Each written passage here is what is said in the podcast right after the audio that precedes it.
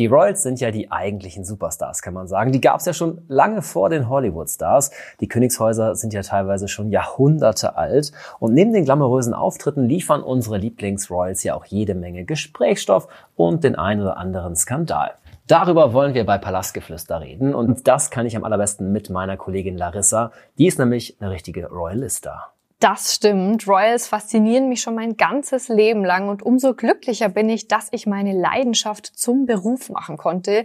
Das für mich mit Abstand größte und aufregendste Erlebnis war der Tod der Queen. Aber es gab natürlich auch ganz viele andere Erlebnisse, bei denen ich den Royals schon ganz, ganz nah kommen konnte.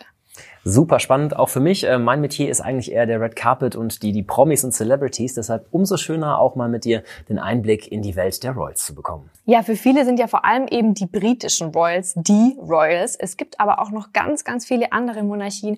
Dänemark, Schweden, Norwegen, Belgien. All das ist super spannend und all das besprechen wir hier. Und vor allem lesen wir auch eben so ein bisschen zwischen den Zeilen. Wir schauen ein bisschen hinter die Kulissen und genau deshalb lohnt es sich, immer bei uns einzuschalten.